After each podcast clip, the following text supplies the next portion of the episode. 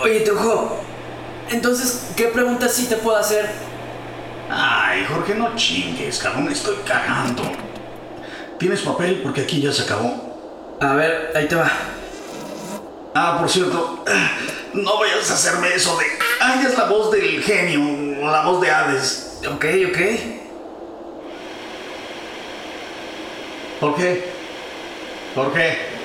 Jorge. Hey, ¿qué onda? Soy Jorge Lemus. En este momento estamos en The Grove, en el Farmers Market de Los Ángeles, California. Y como muchos de ustedes saben, la vida cotidiana de un actor de doblaje es un show que Trujo hizo en su canal de YouTube y también como podcast hace como unos 10 años. Y pues ya está de vuelta, ahora va a ser conducido por mí. Yo soy locutor comercial, podcaster, youtuber. Y bueno, por supuesto que la segunda temporada tenía que iniciar entrevistando a quien fue el anfitrión en la primera. Rubén Trujillo Trujo. Locutor comercial, actor y director de doblaje. Más de 30 años de carrera artística. Ha prestado su voz a personajes como el genio en la película animada de Aladdin, Hades en Hércules, Pleakley en Lilo y Stitch, Oscar Proud, voz en español de Robin Williams, entre muchos otros más. Esta es la segunda temporada de la vida cotidiana de un actor de doblaje. Mira, vi el nacimiento de mi Alberto, el nacimiento de mi Andrea y ahora el nacimiento de la temporada 2.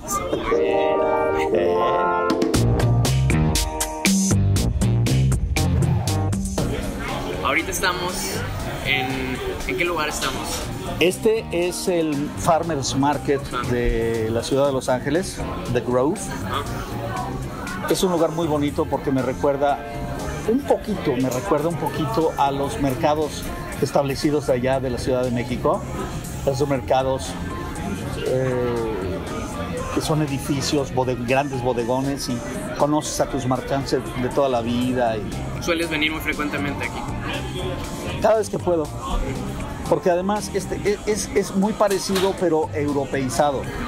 ¿Me entiendes? Es- esto, es, eh, este es el lugar, como dice el nombre, Farmers Market, es el mercado de los, de los mercaderes, de los campesinos. Aquí traían su fruta, su verdura. Todavía puedes ver algunos, algunos puestos que son parecidos a lo que para mí era tan natural. Mi padre, mi padre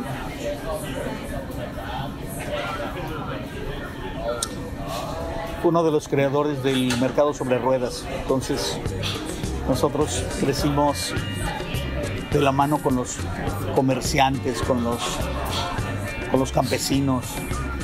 Ese programa tenía que ver mucho con lo que mi papá creía, que era ayudar a que el campesino llegara directamente a vender sus productos, bajando los precios para la gente y haciendo que el campesino pudiera vender sus cosas, ¿me entiendes? Entonces, para mí el ver a la gente que trae sus cosas y las vende y aquí hay comida, eso, pero, pero de una forma, te digo, europeizada, porque esta es una zona muy judía. Entonces eh, la presentación es como más fancy, más elegante, pero el alma de los vendedores es la misma. Y, y yo tengo, tengo un gran amor por el, por el vendedor, por el trabajador. Me gusta venir aquí porque donde me siente, ya sea donde me gusta mi café, eh, este lugar me gusta mucho básicamente porque aquí los viernes vienen músicos de jazz.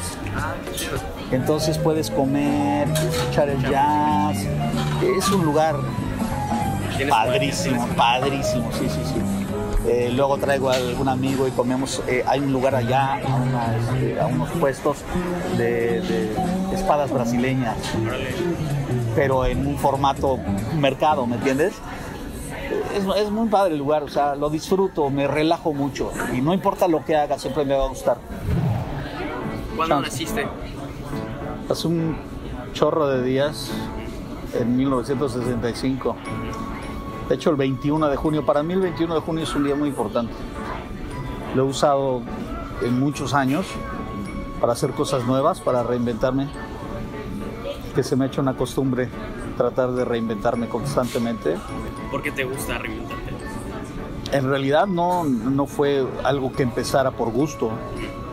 La vida me ha dado unos guamazos muy fuertes y la única forma de salir de, de la crisis de- del momento ha sido buscando una nueva forma de de entenderme, de, de hacer algo.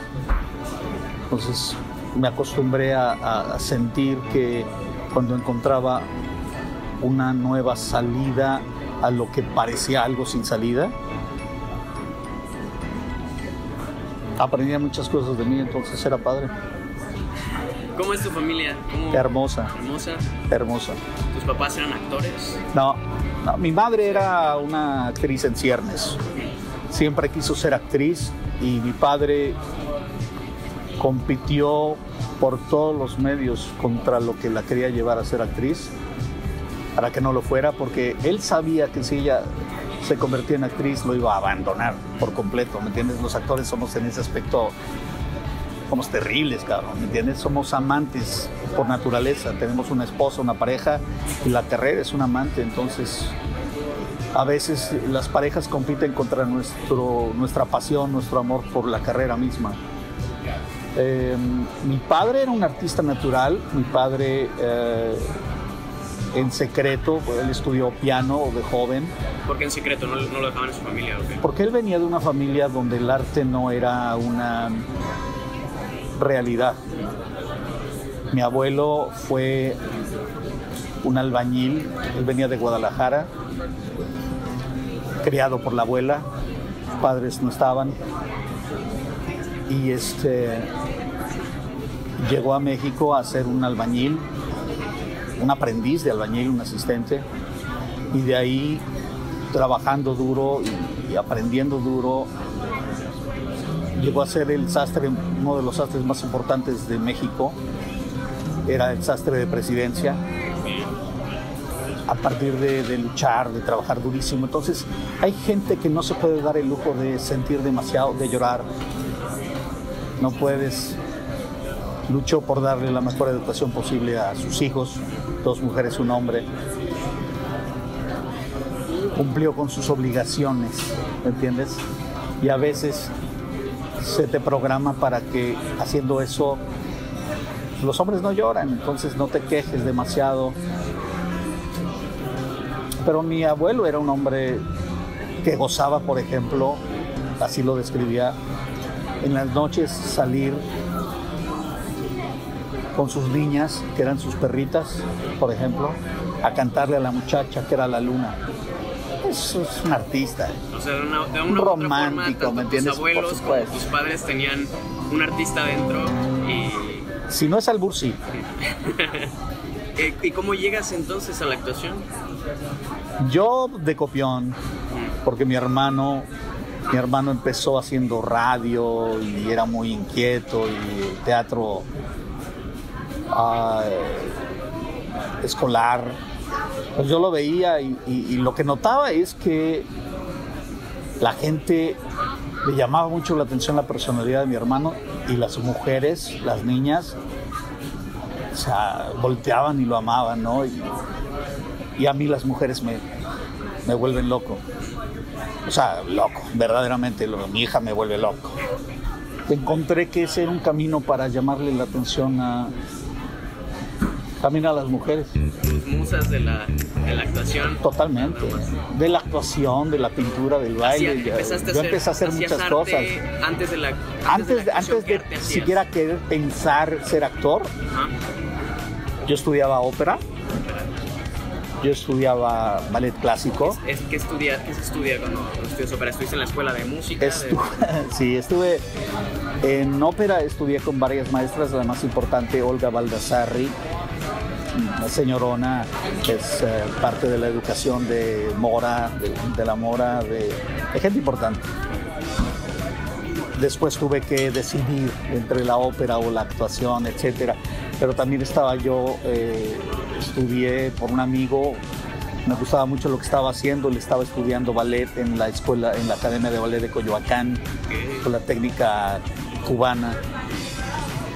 Y él me presentó a la escuela, le dije, llévame. Era, era una pasión enorme. Y antes de eso yo quería ser futbolista y jugué en el América en reservas especiales. Pero la vida me fue sacando, ¿me entiendes? Tuve accidentes, tuve cosas, que- impedimentos graves que me sacaron de diferentes cosas. Y entonces te digo, desde muy joven tuve que reinventarme y decir, bueno, si no puedo hacer esto, voy a hacer esta otra cosa. Pero e, era muy doloroso y, y algo pasaba como si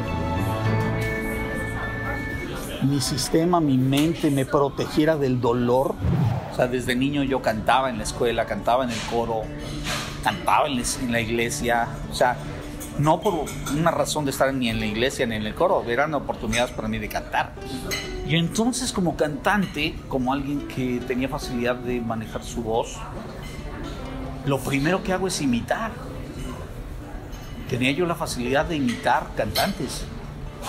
Mi hermano tenía la, facilidad de imitar voces habladas. Algún cantante, pero su, su facilidad era imitar a Jacobo Saludowski, ¿me entiendes? Y hacía pequeños shows familiares. Y yo no tenía esa habilidad de improvisar, pero yo tenía la facilidad de manejar mi voz y hacer voces y de imitar cantantes, incluso cantantes difíciles. Yo podía cantar como mujer. Entonces imitaba desde un José José, un Rafael, a una Nacha Guevara. Y la primera vez que tengo la oportunidad de hacer algo en el mundo del entretenimiento, en realidad es por invitación, un accidente, o sea, porque me necesitaban. Mi hermano estaba haciendo un show para el centro libanés de la Ciudad de México con Julio Vega, mi cuñado, en paz descanse. Y necesitaban a alguien que abriera. Me dijeron, ¿quieres entrarle con las invitaciones? Y fue la primera vez que alguien me pagó por hacer algo. Y fue la primera vez que me expuse ante un público. ¿Cuántos años tenías? 16, 17 años a lo sumo. Ni siquiera me acuerdo. Y entonces ahí me tienes cantando, si me dejas ahora, ¿me entiendes? El, al que estoy imitando ya no tiene ni voz, Entonces pasaron muchas cosas para que yo llegara a la, a la idea del actor teatral. Eh, pasaron muchas cosas. Empezaste haciendo teatro, entonces, en el mundo yo de la yo, empecé, yo hice mucho teatro estudiantil. Y entonces como chavo no me era suficiente lo que hacían los de mi edad. Y yo era un chavillo de segundo secundaria que buscaba el permiso de la profesora o de la maestra de teatro de preparatoria para que me dejara entrar a las obras de teatro de los grandes.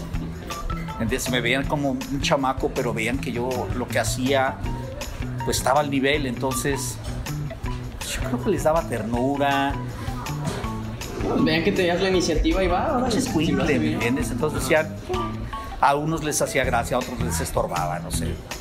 Pero eh, eh, eso fue para mí el, el ver un poquito más seriamente la posibilidad de ser un actor. ¿Cómo llegas entonces al doblaje?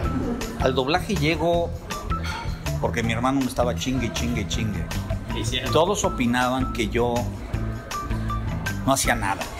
Que hacía mucho, pero no hacía nada. O sea, en, ese entonces, ¿cuántos años tenías cuando llegas al doblaje?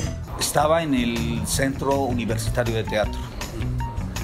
Y al mismo tiempo estaba en la Compañía Nacional de Danza Contemporánea. O sea, ya había tenido yo un accidente que me había sacado de la posibilidad de jugar fútbol, soccer, y me había sacado de la posibilidad de estar en la compañía de danza cubana. Y fue muy doloroso, pero con ese accidente que tuve, que yo iba en un autobús, foráneo y chocó contra un tráiler en la noche, los médicos me dijeron que durante dos años yo no podía tener ninguna actividad física de contacto como el fútbol, soccer, ¿no? De alto contacto. Entonces no podía bailar. Y no, podía, arriesgar. No me podía arriesgar porque se me había salido el, fémur de, de, la cadera. Entonces tenía que dejar pasar dos años para que pudiera yo intentar otra cosa. Pero dos años para un bailarín, dos años para un futbolista, es demasiado. Entonces yo traté de, traté de entrar, porque no podía hacer, ya, ya no tenía la capacidad para estar en, ballet clásico, traté de entrar a la danza contemporánea. Y un día estaba yo, en ese entonces te digo, hacía mil cosas, estaba yo del luminotécnico del bar Guau. Y al bar Guau iba Oscar Chávez. Y él iba, le encantaba ir al bar Wow, porque en el bar Wow su guitarrista, uno de sus guitarristas y grandes amigos, Mario Ardila, tocaba en el show. Entonces iba a ver a Mario y tomaba unos tragos y platicaba y todo el mundo sabía que era Oscar Chávez, entonces todos lo cuidaban en el bar y ¿me entiendes? Había un cumpleaños y todos, ¿quiere? Oye Oscar, ¿quieres pastel? No, los borrachos no tomamos, no comemos dulce, ¿no? Era, y se llevaba muy bien con mi hermano. Y un día le digo a Oscar, oye Oscar, me gusta la danza, me gusta el fútbol, me gusta... y le- no, no puedes hacerlo todo. Elige algo. Elige algo, ¿no? Dije, bueno, pues es que me gusta mucho la danza, pero no tuve este accidente y bla, bla. Y casualmente Raquel, su esposa, era la, la dueña, la directora del- de la danza de, de- la, de la Compañía Nacional de Danza Contemporánea. Y me mando con ella.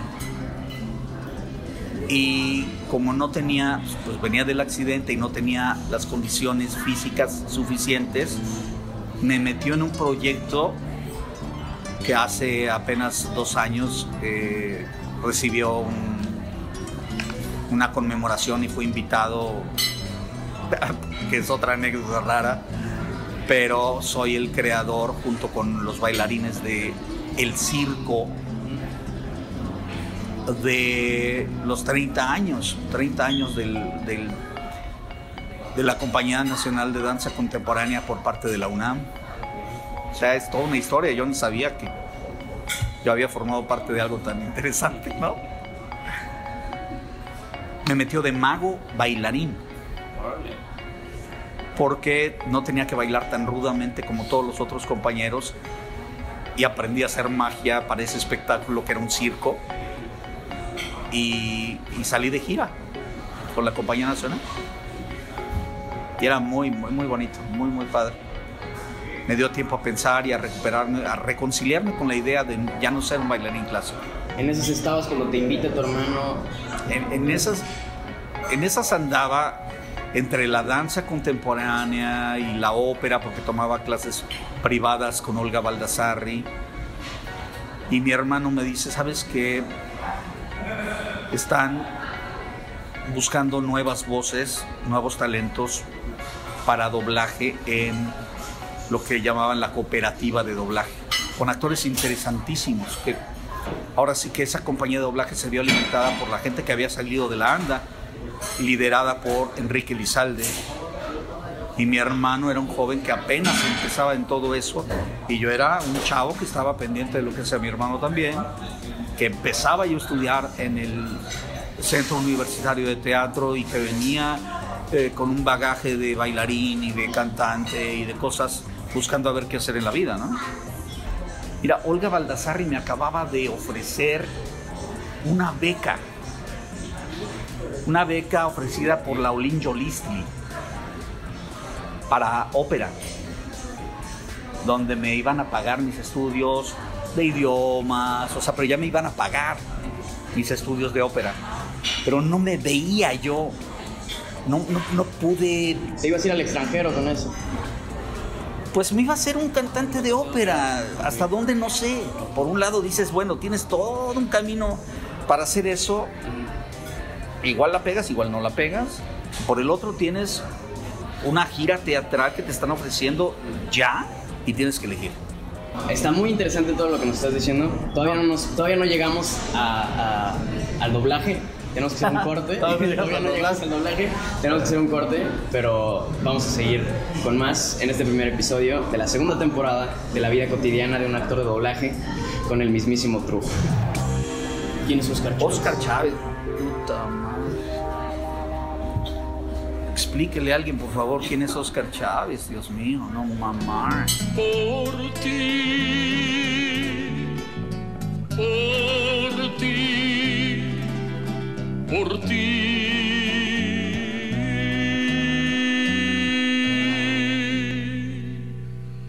por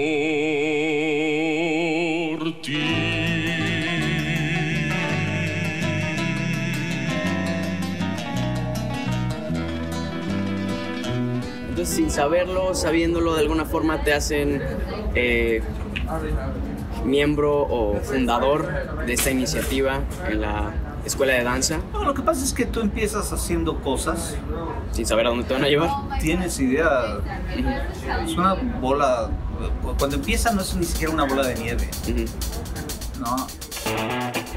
Y entonces el acercamiento al doblaje, ¿cómo es? ¿Estás tú entre giras, Pues es todo esto y tu entre, hermano te dice que... entre las decisiones de las giras y del teatro y de pronto mi familia consternada de que estoy haciendo mucho y no estoy haciendo nada, Ujú. aparentemente Aparentemente sí. me dice mi hermano, sabes que estoy haciendo doblaje, estoy en este rollo, están buscando crear un semillero de actores, voces nuevas, frescas. No me explica a fondo porque tal vez ni siquiera él sabía cuál era el propósito de esto y empiezan a hacer unos cursos y vamos un montón de chavos de diferentes lugares. Y dije, bueno, pues voy. ¿no? Yo me acuerdo que iba con una chava muy rara, muy hermosa, muy rara. Y a ese mismo lugar fue la que fue mi esposa tantos años, que también fue a ver, a ver qué había, ¿no? Ella iba por parte de su escuela de actuación y del maestro Miguel Córcega, que de pronto este, pues, mandó a sus alumnos, porque él hacía doblaje ahí, porque era del sindicato de actores independientes.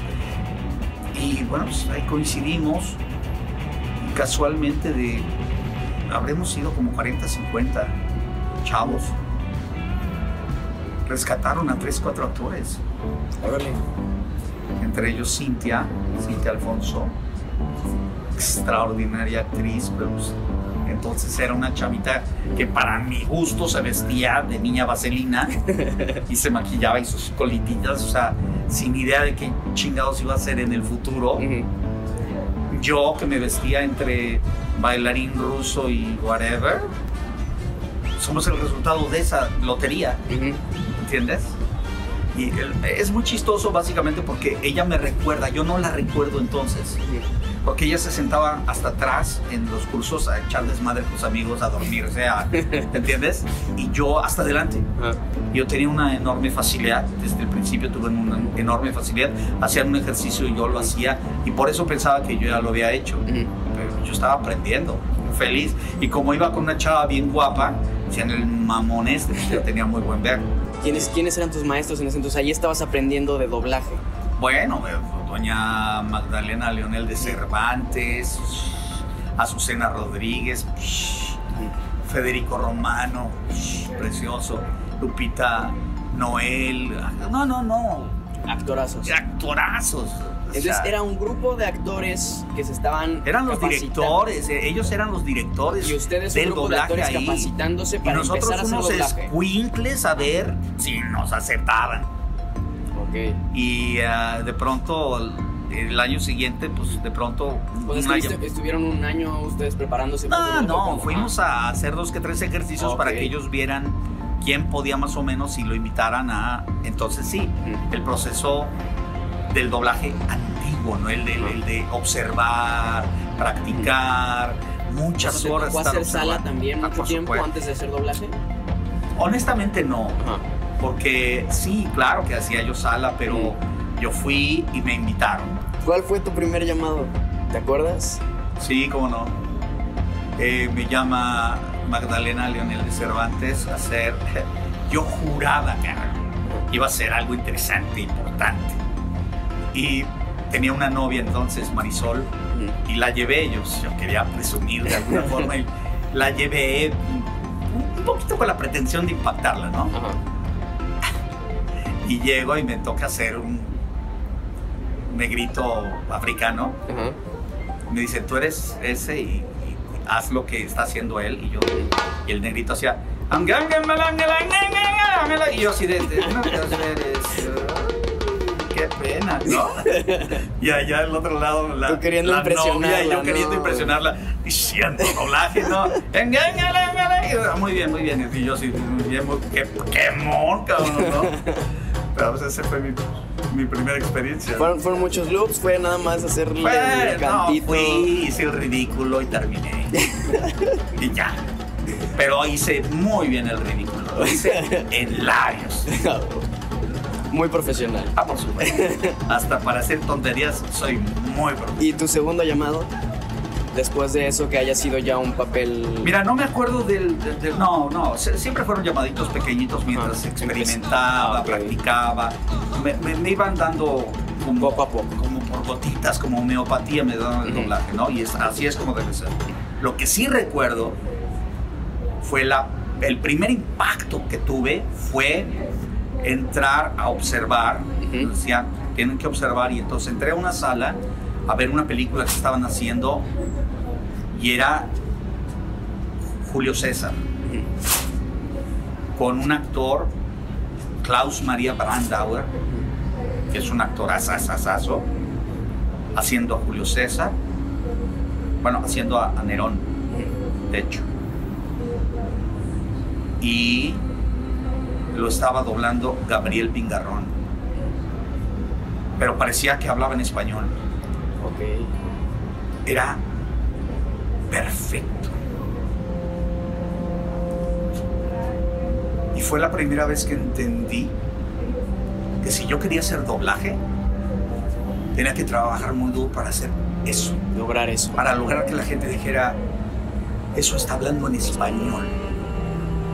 Si no, ¿para qué demonios haces doblaje?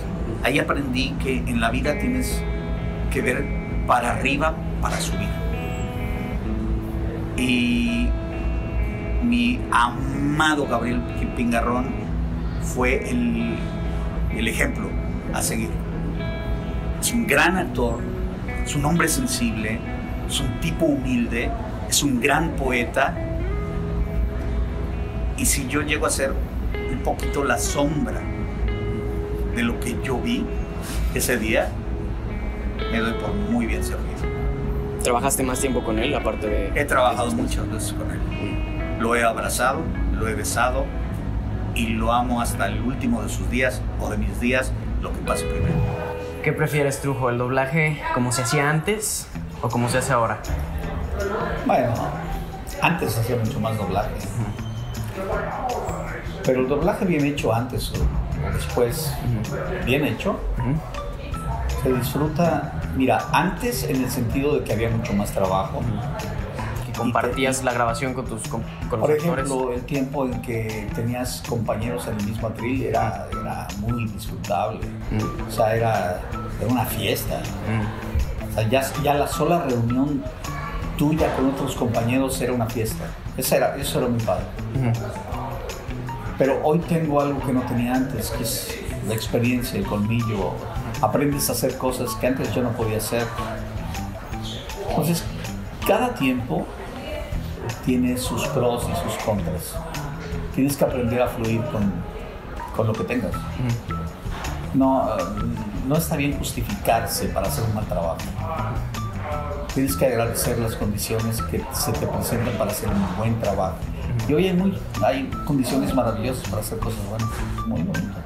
La reinvención ha estado presente desde que iniciamos con, con esta entrevista y, y quiero pensar que me digas si venirte a Estados Unidos a vivir también era parte de querer reinventarte o No, era parte de querer descubrir. descubrir. Que es un poquito el, el verdadero chiste de la reinvención. Descubrir, aventurarte. Yo me considero un aventurero. ¿A qué edad llegas a Estados Unidos? ¿Te Yo aventuras? llego en el 86, que son 21 años. Ujú. Los 21 años. O sea, yo prácticamente después de haber hecho... Canadá. Ok. Antes me había ido con el pretexto de eh, las escuelas de teatro y eso. A mí, nada más para que tengas una idea, checa la película Fama, Ok. ¿ok? Es la primera vez que en mi mente entra la, la posibilidad del pensamiento de irme al extranjero a estudiar lo que estaba yo viendo en pantalla. Yo se lo dijo a mi, a mi padre, fuimos al cine y a mi padre le dije, yo tengo que vivir eso. ¿Entiendes? Tenía que haber algo más de lo que veía yo allá en México. No porque fuera malo, sino porque Descubrir cosas nuevas. descubrir, aventurarte para mí era, del chiste de la felicidad. Entonces, si tengo la oportunidad de hacerlo de formas diferentes, lo voy a hacer. Hoy en día, mañana. El día que deje de hacerlo es porque ya me sequé, ya envejecí, ya. Cuando yo me di cuenta que existía el doblaje, porque puedes pasarte toda una vida pensando que todo está en español y no está en español, ¿entiendes? Cuando me di cuenta del doblaje, me di cuenta de cómo nuestros artistas de la voz, nuestros actores de doblaje, venían de una escuela donde se le añadían características al personaje original. Y eso es, era mágico. Por tal, como ese era mi enamoramiento artístico, sin saber siquiera que yo iba a tratar de ser un artista en ese ramo, tenía que ver con cómo festejas los atributos originales del personaje y cómo puedes añadirle alguna cosita más al humorismo, a la comedia, a la voz, a los tonos emocionales del personaje, cosa que, que yo aplaudo impresionantemente cuando encuentro a uno de mis compañeros haciéndolo y dices, por eso es que está la expresión de en, está mejor en español. ¿me Es, es como lo que hablaba, lo que hablábamos de, bueno, me comentabas de Don Gato, de Pedro Picapiedra, bueno, los Sí, Picapiedras. los en general, Picapiedra eran eran- otra cosa, pero Don Gato también era otra cosa. o como sea, decías que eran- Don Gato no, no triunfó tanto en su lenguaje. cortaron la temporada. Terminó y acá fue todo un y éxito. ¿no? nosotros en México amábamos a Don Gato y su pandilla. Justo y- por los actores que agregaban ese claro, extra. o sea, el, el- el gatito, ¿cómo se llamaba el gatito? El de Benito, Benito Bodoque. Bodoque, porque para, empezar el nombre Benito, Benito Bodoque, ya era, ya era algo que nosotros añadimos para que nos enterneciera. Entonces lo, lo recordamos con ternura. Pero no habla así en inglés. Y de pronto a nuestros actores de doblaje se les ocurre ponerle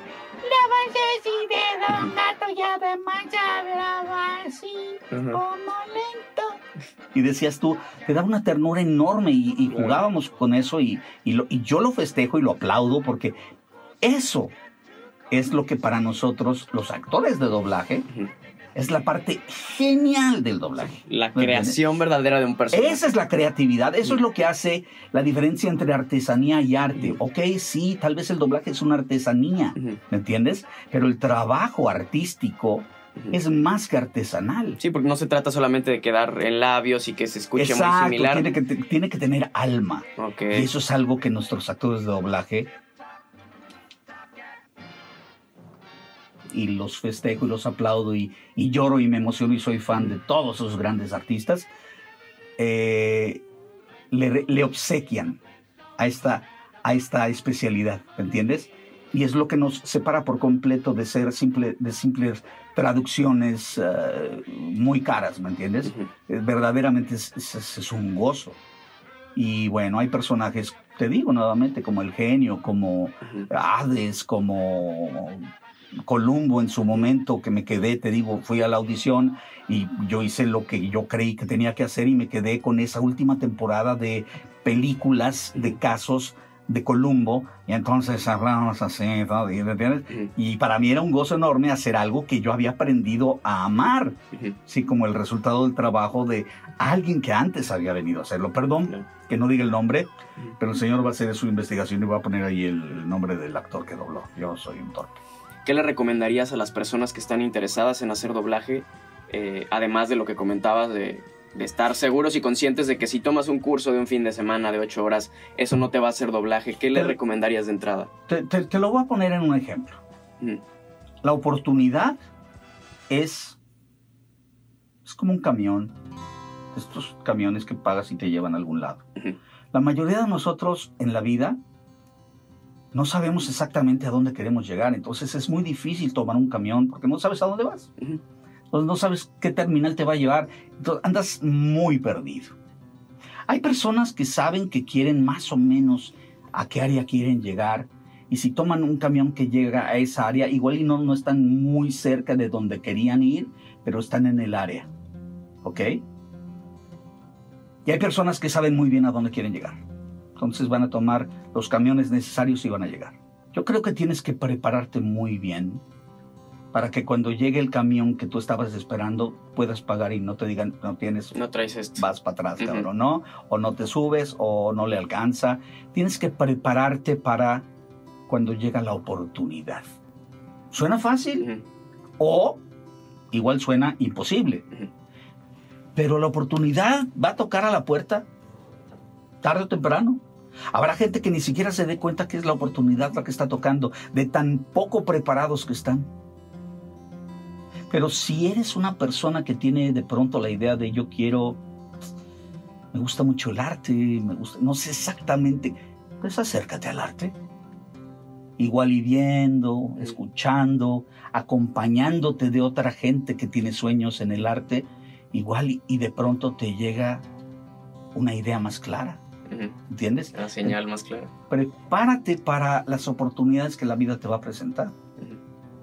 Hay mil formas de hacerlo, no te puedo dar una fórmula. No soy tú, ¿me entiendes? Sí. Pero si hay personas a las que de pronto ver a Trujo les ayuda a imaginar que les gustaría por ahí, pues es una llamada de atención, ¿no? Y así de pronto ves a mis compañeros y a tantos artistas y dices, me gustaría hacer algo así, ¿me entiendes? O canta muy bonito, qué bonito baila. Los papás cuando ven a sus hijos dicen, este va para bailarín o bailarina, ¿me entiendes? Claro.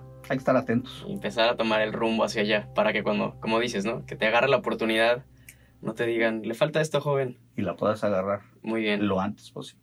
He notado en estos días que, está- que hemos estado compartiendo que tienes, eh, te gusta utilizar camisas con mensajes. Así, amo. Amo las camisetas que digan lo que yo creo que no tiene. No tengo necesidad de andarle diciendo a la gente en palabra y no puedo hacerlo. Entonces, si cargo una camiseta que, que diga de alguna forma humorística lo que realmente pienso, la gente, mira, hay gente que me detiene para seguir leyendo y yo, espérate, ¿verdad? pero dice, ah, ah, y empiezan a leer tu camiseta y de pronto dicen, ay, está hablando de mí, ¿me entiendes? Sí, también de ti, ¿me entiendes? O sea, pero hay gente que me ha echado bronca en un supermercado. Ah, o sea, por lo que traigas puesto. Sí. Sí, la gente reacciona. Me dice, "Eh, eso está mal. Y le digo, tranquilo, cabrón, si es una camiseta, o sea, no te estoy diciendo nada. Se lo toman muy un para, para tipo ellos. estaba así, me dio porque traía una, yo con respecto al veganismo, ¿me entiendes? Ajá. Me gusta mucho jugar. Yo respeto el concepto del veganismo, me encantan los veganos pensantes Ajá. y me dan mucha risa los que, los que son siguen religiosamente. tontos, los que nada más están siguiendo el movimiento nada más por, porque no tienen nada en qué creer en la vida, ¿me Ajá. entiendes? Sentirse pertenencia. Exacto, entonces pongo de pronto eso a favor o pongo en contra, ¿me entiendes? Un día, sí, no me di cuenta, puse una camiseta anti-vegana y me metí a un restaurante vegano con mi hija y nada más, todos así como diciendo, un terrorista. ¿Qué decía la camisa? ¿Te acuerdas no? Me acuerdo, era algo así como de- decía como que eh, que al estúpido la, de la, de la, de la tribu, los prehistóricos le decían este les decían veganos a los tontos que no podían cazar o algo así. No sé, no me acuerdo. O sea, yo compro las camisetas, las voy buscando y cuando me parece que, que son inteligentes, que es un humor inteligente, la cargo como una bandera digamos que es una bandera, porque yo soy, yo soy una persona que le gusta estar chingando, me encanta, me- el verbo me parece maravilloso, yo chingo, tú chingas, ya chingamos todos, ¿me entiendes? Me parece como que algo con lo que los mexicanos podemos regalarle al mundo un punto de vista y una idiosincrasia, ¿me entiendes? El verbo chingar es maravilloso y es mexicanísimo. Me hiciste bolas, ya no sé qué me preguntaste. Que si tienes algún alimento que, te, que sea favorito porque tiene una relación importante con una Mira. emoción en particular. Mira, son miles los links que tengo mentales. Ejemplo, una mañana muy fría, gris, y de pronto me acerco a algún lugar donde huela café recién molido. Inmediatamente voy a la cocina de mi abuela, de mi abuela Emma, donde se hacía todas las mañanas una olla así de café porque el abuelo había traído un café, le gustaba un molido especial y la casa olía café y entonces me trae el amor y la calidez de la casa de la abuela entonces, donde yo me sentía abrazado. Entonces hay, links, enlaces emocionales muy claros como eso. Eh, no podría hablarte de una comida en particular, te hablo de los enlaces porque, porque un día puedo sentir eso y al otro día puedo sentir otro, ¿me entiendes? Y el ceviche me trae recuerdos de ciertos momentos de mi vida. O sea, para mí es muy importante el alimento porque lo comparto con gente importante y porque ha significado momentos muy especiales. Entonces, yo no me, yo no me, yo no como pavo. Aquí en, España- en- en- en Estados Unidos se come pavo por todo, ¿me entiendes? Pero a mí el pavo me significa los momentos navideños con mi familia, mi papá, mi mamá y mis hermanos. Y después un poco llevé eso a la práctica de la Navidad con mis hijos y con Cintia. Entonces, para mí, eso es lo que significa ese alimento y trato de no acostumbrarme a comerlo en cualquier momento y por cualquier razón, porque tengo miedo que borrara la importancia de ese enlace emocional que tengo con el pavo navideño. Te gusta separarlo y tenerlo en su lugar reservado porque es... Yo soy esa persona que tiene una librería llena de libros, que tiene notas y papelitos metidos, porque ese momento ahí te trae una frase que para mí es importante y, y si voy al, al- al librero y saco un libro y abro ese lugar, inmediatamente digo, claro, esto significa esto, lo que me enseñó mi papá, esto es lo que compartí con un tío con el que nada más tuve un momento, pero me dejó marcado para toda mi vida y no lo quiero olvidar. Este es mi primo, esta es mi, mi primera novia. ¿Entiendes? Me encantan todos esos elementos que son como, como esos árboles de Navidad que tienen mil arreglos y lucecitas. Y, y cada lucecita y cada esferita es un recuerdo. ¿Te pasa lo mismo con la música? La música evoca muchas cosas, por supuesto, y yo, yo, yo soy eh, escritor, entonces, y soy cantante y soy cantautor. Entonces, la música me significa mucho también eso. Soy una persona que gusta de todo tipo de música, menos el reggaetón. Ujú. Simplemente no me, No, le- no lo ataco como si, gusto. fuera, Ajá. como si fuera Alex Intec de, Ujú. "No, déjalos vivir. ¿Tienes alguna canción también? eh, Claro, pero no te lo voy a Eh, decir porque es- esa la tengo con una guardada. persona o con otro Ajá, momento. Por ejemplo, si nos fuéramos ya muy específicos, una canción romántica, ¿y a quién te recuerda? La canción de mis papás, ¿Qué canción es la de íbamos en el coche y, este, y se ponían a cantar ellos dos. Ah, No porque la escucharan, sino que la recordaban y decían, ay, Víctor, decía mi mamá, ay, Víctor, nuestra canción. Y yo decía, qué cursi es mi mamá, pero era muy linda. Entonces empezaban los dos, because of you.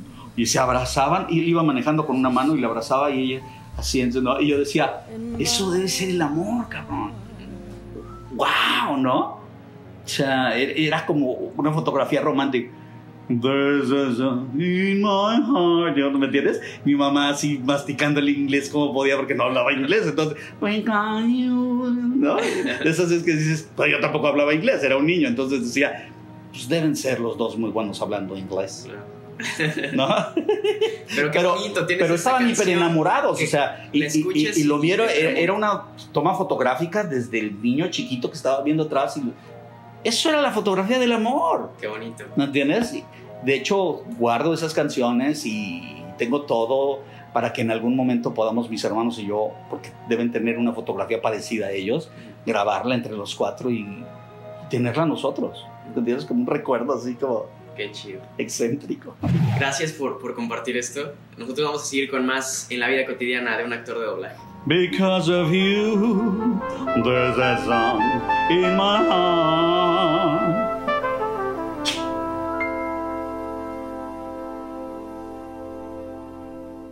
¿Qué hace Rubén en su tiempo libre? ¿Qué hago en mi tiempo libre? ¿Qué, qué hace quién dijiste? Rubén. Rubén no existe para ti. Trujo. Rubén, y te lo, te lo contesto. Rubén es para mis amigos más íntimos en un momento dado. Ellos decidirán si soy Rubén o soy Trujo. Rubén es para mis hijos. Rubén es para mi esposa o para mi amante o para mi novia. Y también ellos decidirán cómo me llaman. Pero Rubén no es para el público. Por razones que desconozco, somos muy íntimos. Entonces la gente cree que conoce la vida de, pues, los actores y los artistas y muchos les encanta soltar quiénes son. A mí no. Entonces, para ti y para lo que te convenga en esta entrevista, soy truco. Lo que Rubén vive y sufre y eso, tal vez te cuente algunas cosas, pero Rubén no está ni a la venta ni a disposición de nadie. Habrá a quien le pueda parecer una respuesta mamona. Eh, es, es- A Rubén le vale pito. Ajá. Trujo te dirá, el público es libre de pensar lo que quiera, ¿entiendes? De la misma forma que siempre piensa lo que quiere, o sea, ve un trabajo tuyo y algunos dirán, no me gustó, otros dirán, me encanta. La gente puede pensar lo que quiere y debe pensar lo que quiere. Y Trujo es la persona que yo he puesto para preocuparse porque la gente esté contenta con lo que Trujo hace. Trujo es mamón. Trujo es muy mamón. Si tú consideras ¿Qué que la mamonería es lo que me obliga a hacer lo mejor que pueda con lo que hago. O sea, el que me exige que mi trabajo sea de calidad, el que me exige ser puntual hasta la mamonería. ¿Qué quiere decir eso? Que hay gente que llega a los trabajos tarde y no le importa. A mí me importa mucho llegar a tiempo. A mí me gusta respetar a, las personas con las que trabajo, del staff, eh, los ingenieros, los asistentes. Si eso es mamonería, soy extremadamente mamón. Y muy orgulloso de ella. ¿Recuerdas alguna situación de tu vida en particular difícil en la que te haya tocado estar trabajando mientras vivías eso? Yo empecé a hacer una serie llamada Malapata, que trabajé con un buen amigo. Empezamos a hacerlo justo un día después del fallecimiento de mi padre. Entonces él me preguntó, ¿quieres hacerlo o detenemos todo? No, vamos a hacerlo. Vamos a trabajar. Yo sé que el trabajo me va a servir de terapia. Yo sé que le voy a dedicar el trabajo. Y todos tenemos dolores. ¿Me entiendes? A mí no me parece. Hay, hay una, hay una, hay una frase muy sonada. es el show debe, el, el show debe continuar. The show must go on. Y nosotros la hemos descompuesto en, en el- ese español mexicanoide del chomosgón. Pero creo en ello. ¿Me entiendes? La vida continúa. Entonces, ¿qué haces? Bueno, pues no te voy a, no te voy a dar una técnica de cómo seguir adelante. Cada quien va como puede y a veces vas rengueando, a veces vas sangrando. Pero si crees en lo que haces y es tu vida y es tu pasión, todos estos dolores y estas alegrías van, las vas a digerir tarde o temprano y, te van a alimentar para hacer un mejor trabajo y van a formar parte de esas herramientas que utilizas. Entonces, hay que continuar. ¿Me entiendes? No se trata de presentarte a trabajar cuando estás mal y eso te va a llevar a lugares peores. No, se trata que- de que a veces uno puede hacerlo y te ayuda a continuar. Sí, me han pasado muchas cosas, pero no te voy a contar en una entrevista todos mis dolores y todos mis pesares porque no soy una persona que necesariamente se ande quejando. Hay personas que se andan quejando en el Facebook. Ay, me duele, ay, me ña, ña, ña, ña. Que es que yo pienso a veces, lo haces más como para llamar la atención y que te digan, pobrecito. No me gusta que me pobreten. No me gusta que me tengan lástima. ¿Me entiendes? Y tampoco voy a ponerlo para que digan qué fuerte es. Es muy íntimo. Es de Rubén. ¿Qué errores ha cometido Trujo que lo hayan alejado de sus amigos o de su familia o de su, de su trabajo? Porque vives ¿Vives lejos de donde empezaste? ¿Vives lejos de tu familia? Ah, muchos de los que creemos ser artistas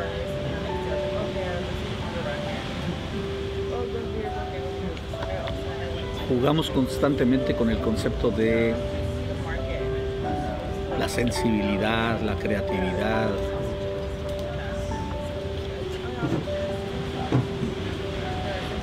Aprendemos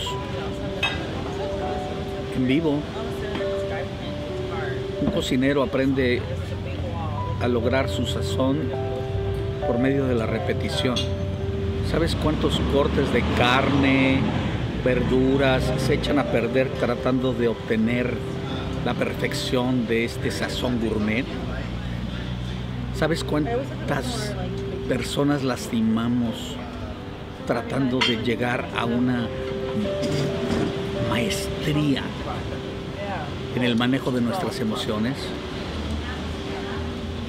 La gente cree que es fácil, pero tú le estás dando voz en el doblaje a un actor que ensayó y ensayó y estudió para crear ese personaje y a ti te dan la oportunidad de llegar y de entrada lo tienes que adivinar todo. Tienes que adivinar lo que hizo en semanas y meses un actor estudiando, corrigiendo. A veces ellos tienen asesores que los ayudan a lograr cosas. Nosotros estamos solos con un director que te va diciendo ciertas cosas, trata de ayudarte.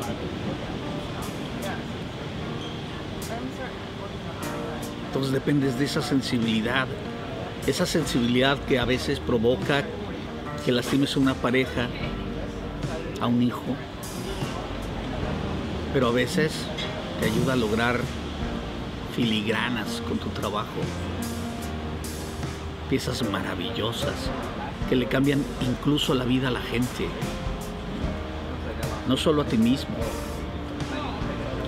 Que yo vivo lejos de mis hijos y vivo lejos de mi esposa, que hoy ya no es mi esposa, es mi ex esposa, no me hace menos humano, no me hace menos perfeccionista, no me hace menos artista, me hace un ser humano que cometió enormes errores y yo no tengo ningún problema con aceptar mis errores que me duele, yo querría tener a mis hijos y no haber cometido errores. Los errores se cometen tratando de hacer las cosas bien. Son las mismas herramientas con las que trabajas. Yo usualmente no hablo de nada de esto porque siento que no es algo que realmente le interese a la gente siento que no le interesa nada de esto a la gente que viene y me pide que haga la voz del genio. Por eso no hago la voz del genio. Le hago la voz del genio y le mando un saludo a un niño que tiene cáncer. O a alguien que por alguna razón muy especial va a sentir esto como un obsequio. Por ejemplo. Pero no les interesa si yo soy feliz o no soy infeliz. Es gente, yo he visto, apenas hace unos días murió una colega, compañera y amiga de cáncer. La gente no quiere escuchar eso. La gente no quiere escuchar cuando un amigo mío se suicidó porque ya no le daban trabajo después de haber sido el rey de la voz. La gente no quiere saber de la vida cotidiana de un actor de doblaje. La gente quiere saber cómo haces Kame Kameha, pero no quiere saber que el, creador de ese Kame Kameha en español para Latinoamérica sufrió y se divorció y le cuesta mucho trabajo ser un buen padre y un mejor padre y se echa para atrás y así cada uno de mis compañeros y compañeras. Aquellos que sentimos que exponernos todos los días emocionalmente para lograr un mejor trabajo es el propósito, el único propósito que vale la pena. Que te acerca un poquito a ser eso, un artista. Porque el doblaje no es considerado un arte. A lo mucho será una artesanía, pero cuando ves el trabajo de alguno de mis compañeros, es un arte. Y a veces tienes que sangrar para lograr eso. Eso no le, no le importa a la gente. No le importa a la gente que dice que quiere ser mañana famoso y estar en una convención gritando y firmando cosas. No quieren pagar el precio del dolor que representa ser un artista, un actor de verdad, un profesional de la voz respetable y respetado. La gente solo quiere lo bueno. Por eso te estoy dando esta entrevista. Y solo por eso. Porque yo a ti te conocí hace muchos años, como 10 años, siendo un chamaco que tenía el sueño de ser algo importante en la voz. Y así te conocí. En honor a eso y en honor a tu mamá, que me escribió porque era tu sueño, y en honor a las muy poquitas personas que me han pedido ser la voz de Hades o del genio de Aladín o de alguno de los personajes que he hecho porque están enfermos y eso les sirve para continuar, es que me abro un poco. Pero no me voy a abrir para nadie que no valga la pena y que no quiera verdaderamente conocer los actores de doblaje como lo que somos, seres humanos que sangramos a veces con tal de llegar ay, a ese color de voz, a ese tono, a eso que cuando lo ves dices, está en español y lo disfruto porque es una maravilla el trabajo que se hace. ¿Es Rubén? ¿Es Trujo? ¿Es mi voz?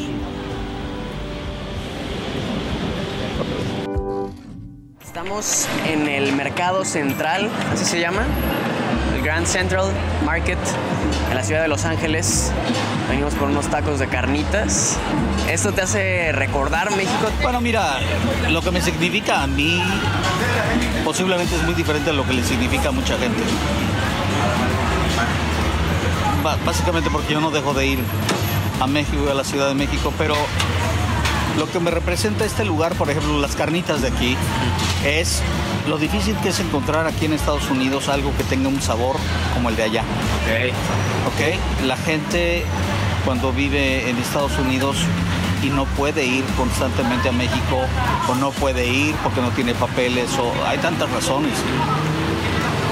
Tiene que aprender a conformarse con lo que haya.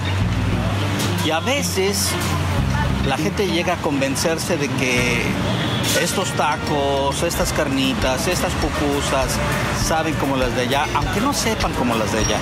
Pero es lo único que les queda. Es lo que hay, cabrón, ¿me entiendes? Con esto tienes que ser feliz. Y estas carnitas a las que te traje, tú que pasado mañana puedes regresar y comerte unas carnitas allá, están a la altura. Sí. Entonces, para nosotros son descubrimientos.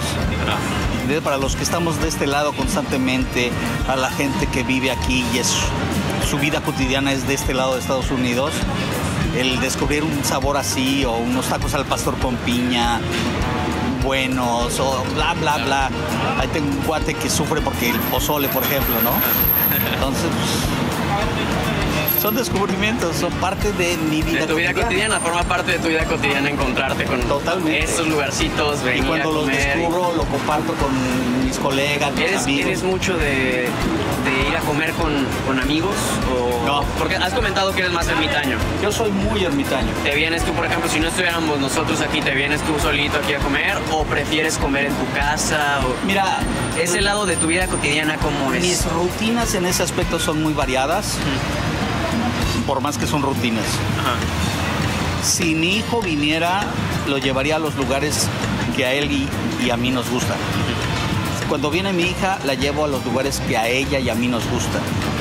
Cuando viene Cintia, hago lo mismo. Sus lugares, mis Los lugares. Yo tengo lugares especialmente para la gente que me importa. Así como tengo lugares a los que voy solo, sin ningún problema. Pero es una forma de homenajear a la gente que amo con las cosas que me gustan. Es algo muy personal. Mucha gente posiblemente lo hace, ¿me entiendes? No lo sé. Pero es lo que me hace sentir a gusto, me hace sentir un buen anfitrión, me hace, me hace crear una forma en que ellos sepan que yo estoy cuidándolos. ¿Y forma parte de tu vida cotidiana cocinar? ¿Cocinas? ¿O prefieres más salir a, a comer cuando estás solo? No, me encanta salir a comer a lugares ricos, me encanta pedir a domicilio lo que me gusta y me encanta cocinar aquellas cosas que, o sea, yo disfruto De todo, todo. en todo tengo alguna cosa que me, que me hace gozarlo, ¿no? ¿A ratos extrañas México? Todo el tiempo extraño México, todo el tiempo extraño Nueva York, todo el tiempo extraño Los Ángeles, porque como me la paso peloteando de un lado al otro, ah, y hay tantas cosas bonitas que extrañar, ¿me entiende? Tantas personas bonitas que extrañar. Entonces, sí estoy todo el tiempo extrañando y todo el tiempo digo, no, o sea, pasado, aquí, mañana, ¿no? pasado mañana estoy allá, aquí, Claro. voy- aquí ahorita voy a gozar lo que gozo aquí. ¿Te sientes más de algún lado? O ahora sí que como No. dice Jorge Drexler, de ningún lado del todo y de todos lados un poco. Drexler es muy su pedo. O sea, yo, yo tengo una frase que se llama all over the place. Entonces, yo me siento de todos lados. De todos lados. Sí, me adapto rápido y, y pongo cara de contento. ¿Hay algo que te haga sentirte más cerca de México? Así como este tipo de cosas. O ir, sueles ir, por ejemplo, frecuentas el barrio mexicano aquí en Los Ángeles. No. No, porque eso es como mexicano para turistas. Ok. ¿Me entiendes? Para mí, me- para mí es mucho más mexicano encontrarme un compa en una cocina trabajando o limpiando las mesitas o chingándole. Eso es mexicano para mí. Es esa gente que tuvo que dejar a veces allá porque no les alcanzaba para mandar dinero. Eso es mexicano. No, un- no un taco de asada con jalapeño. Claro. ¿Me entiendes? mis mexicanos, mi raza, eso es lo que me hace sentir muy mexicano. Llegar Y a veces cuando sales de tu país, las cosas te recuerdan cuán mexicano eres. A veces tienes que salir de tu propio país para saber cuánto lo extrañas. Sí, no, bien dicen que uno no valora lo que tiene hasta que, hasta Hasta que lo que ve lo ve perdido por lo o menos lo tienes de lejos, lejos. Sí, a, a lo, único, lo único que no extraño son los pinches políticos rateros de mierda. Pero eso sí he notado tu- la, la diferencia en tu en tu ánimo cuando saludas, cuando llegamos a algún lugar y veo que saludas a alguien, a algún mexicano que te encuentras y, y, y ese Yo respeto mucho a la gente trabajadora. Mi padre me enseñó a valorar a la gente que trabaja. Y yo aquí veo a muchos mexicanos trabajando bien duro. Entonces, me hace sentir muy orgulloso que la gente haga lo que tenga que hacer para alimentar a sus familias, darle educación a sus hijos. Es algo de... Y está lleno de mexicanos. Los Ángeles es México 2. Pero de las ciudades con más mexicanos es también, ¿no? Después de la o Ciudad de México. después de la Ciudad de México, Los Ángeles es la segunda ciudad con mexicanos y la tercera es Guadalajara. ¿Cómo ves? Órale. La gente luego no sabe, pero dices, "Pues por eso. Pero es que, no, papacito, pues esta calle se llama San Fernando. Este es Los Feliz, por más que tú le digas Los Feliz.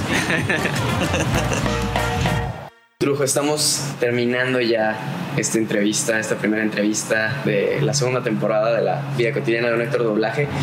Y quiero preguntarte qué es lo que estás haciendo hoy en día, en qué estás trabajando, si estás dirigiendo o tienes algún personaje eh, fijo en, en doblaje. La gente cree que me la paso haciendo doblaje. El doblaje lo hago ahora sí que ya por invitación, honestamente. Sí. Porque el doblaje ha cambiado mucho su naturaleza y a mucha gente de la vieja guardia, yo me considero eh, joven a comparación de los grandes maestros que me llevan 20, 25 años de edad y por supuesto de experiencia. Pero yo aprendí con ellos, yo aprendí con gente muy grande.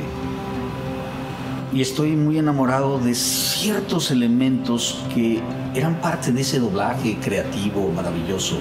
era mágico. ¿Si prefieres entonces el doblaje de antes al, al doblaje No, que ahora? ¿O, no, no, no, no. lo- Hay lo todavía, hay, hay, hay directores y hay formas que respetan todavía esos, esos modos.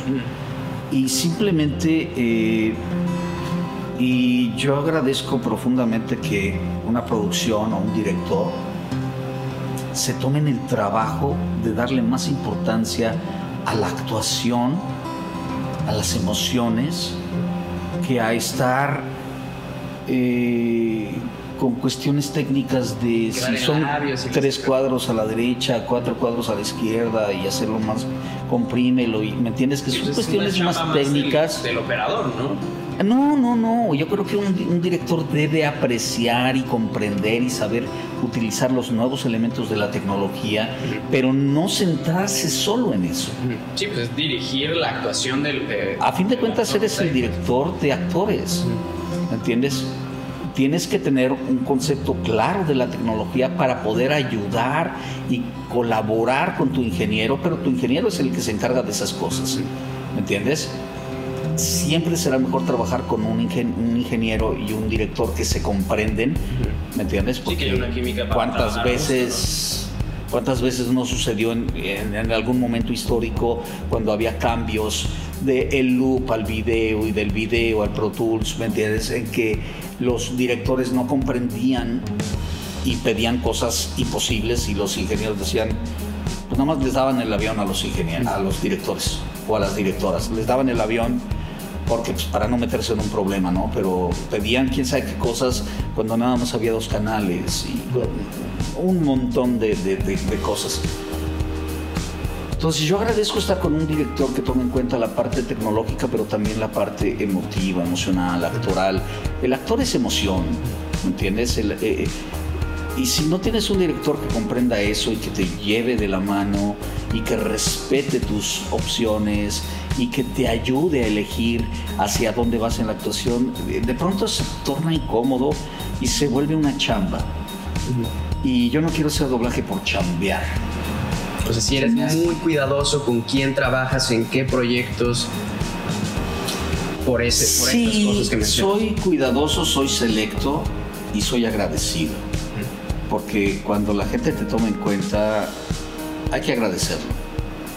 Yo he visto y me ha partido el alma como gente, pues como yo, como todos, vamos- va pasando el tiempo y ya no eres el chavito que está de moda, ¿entiendes? Y empiezan a olvidar a los grandes talentos.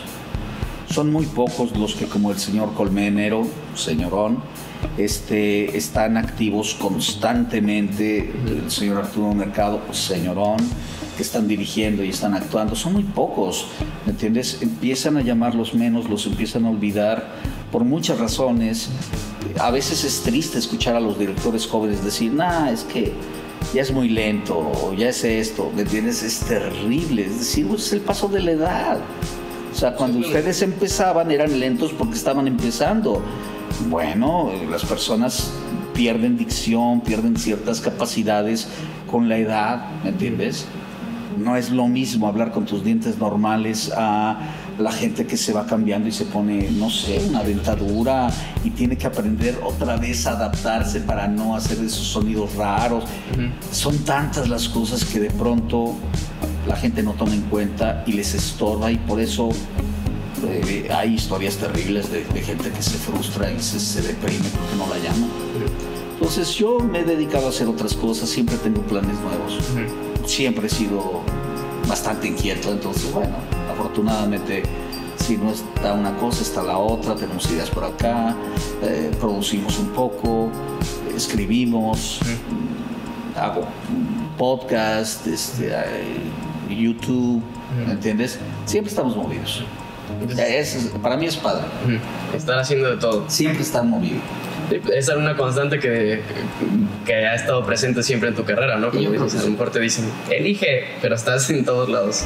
Sí, Es tu- hubo, tu- hubo- un tiempo cuando empezaba que, que en lugar de ser una virtud era un defecto. Me Bueno, con- como defecto porque decían, estás en todo pero no estás en nada, ¿no? Con toda la experiencia que tienes, pues me imagino que ya has aprendido a poder hacer, eh, a distribuir tu tiempo, a administrarte para poder estar en varios proyectos al mismo tiempo. Pero ¿sabes también qué pasa? Es como con los videojuegos. cuando entiendes muy bien, game over. Entonces, yo creo que me va a pasar a mí algo así. Cuando esté disfrutando más el juego, de pronto. Está- ¿Te sientes listo? ¿Te sientes ¿Entiendes? listo para en cualquier momento enfrentarlo? Sí, claro, o sea, final. ah, la muerte, el final, todo ese tipo de cosas son conceptos. ¿entiendes? Pero te cambian hasta cierto punto, o sea, has tenido... Ah, no, por supuesto, son conceptos que cambian tus trayectorias. Unos años atrás tuviste algunas cirugías que se Tuve y enfermedades, problemas que ¿Y te, de- que te detienen. No es que lo haya visto cerca, sí, seguramente sí. O sea, a mi familia de pronto le decían, ellos tenían que de pronto me fuera yo a despedir, ¿me entiendes? De la obra antes de que terminara la temporada. Pero a mí me detuvo y me hizo ver que la vida es muy breve. Y que tienes que gozar cuando estás aquí. Si hay algo después de esto, cada quien piensa lo que quiere, ya se verá después. En este momento tienes que dedicarte a gozar lo que estás haciendo, donde estás en este momento. Y yo disfruto mucho de mi vida, ¿me entiendes? Disfruto mucho de mi vida, disfruto de mis decisiones. No, no me arrepiento. Digo, si en algún momento lastimé a alguien, lo siento mucho, pero no me arrepiento de haber vivido como he vivido y lo que he vivido. Me la paso muy bien, me divierto mucho, soy muy apasionado de mi vida y, este, y espero llegar así hasta el último momento. Si el último momento llega mañana, yo estoy muy feliz por algo muy simple. La gente que yo amo sabe que la amo. Y, y la gente que me ama me hace sentir amado y me hace sentir muy feliz. Creo que es un, un muy bonito mensaje para, para cerrar y agradecerte por, por esta entrevista, por invitarme a participar en- y ser parte de, de la vida cotidiana, algo que tú ya habías hecho y que ahora retomas. Y, y Para mí- para mí es un honor que me... Y que para me mí es un invitado. gusto, para mí es un gusto, Jorge. Eh, tienes todo un futuro gigantesco por delante. Te auguro mucho éxito. Eres un Gracias. chavo muy talentoso, eres muy entregado, ¿me entiendes? Tienes mucho que aprender y de eso sí. se trata en esta vida, de aprender, evolucionar. Experimentar, conocerlos. Pero si esto fuera el hipódromo, yo le apuesto a ese caballo. Chingón. Muchas gracias, Truco. Un placer. Yo soy Trujo, pero el señor es Jorge Lemos. Y eso. That's something. En inglés.